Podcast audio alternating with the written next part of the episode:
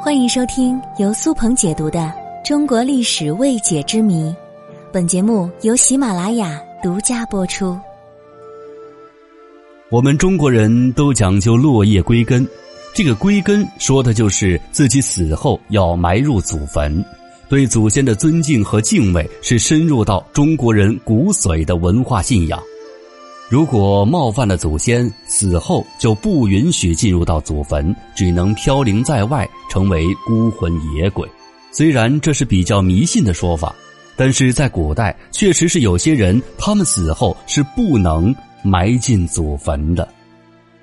首当其冲的就是太监，在古代有一种特殊的职业，仅限于男性，那就是太监。《孝经》中有记载说：“身体发肤受之父母，不敢损毁。”古人认为身体发肤皆是父母的恩赐，普通人连头发都很少剪，像太监这种直接挨了一刀的，实在是不孝，并且当了太监就丧失了男人的能力，就不能够传宗接代、延续香火，断绝家族传承的血脉，更是对祖宗的大不敬，是家里的罪人。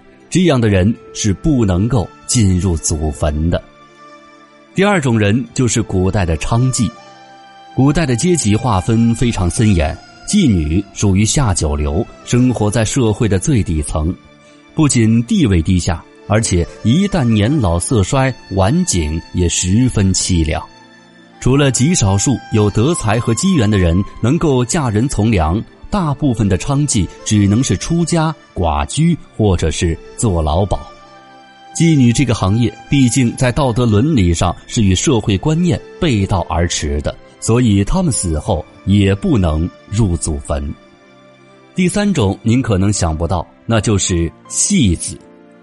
古时候的戏子也被称为伶人，他们在社会上的地位很低，是在官吏、士族、平民之下。最低等的人与娼妓和奴婢是一等的，在古人看来，戏子既不参与农业生产，也不在家侍奉父母，而是四处奔波卖艺，是对社会没有用的人，并且为了唱戏装扮，往往要剪发剃头，这也违背了身体发肤受之父母的思想。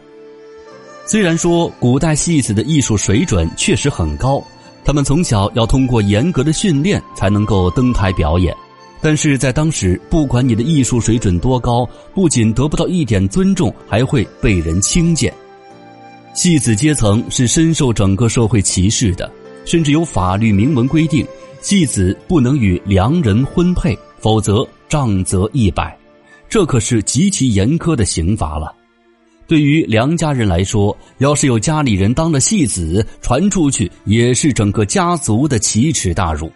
当戏子的人不仅会被逐出族谱，死后也是不能埋入祖坟的。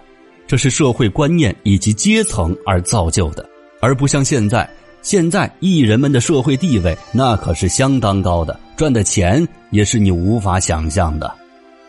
在封建时代。太监、娼妓和戏子主要是来自贫寒家庭的孩子，身处社会的最底层，被生活所迫才从事这样的行当。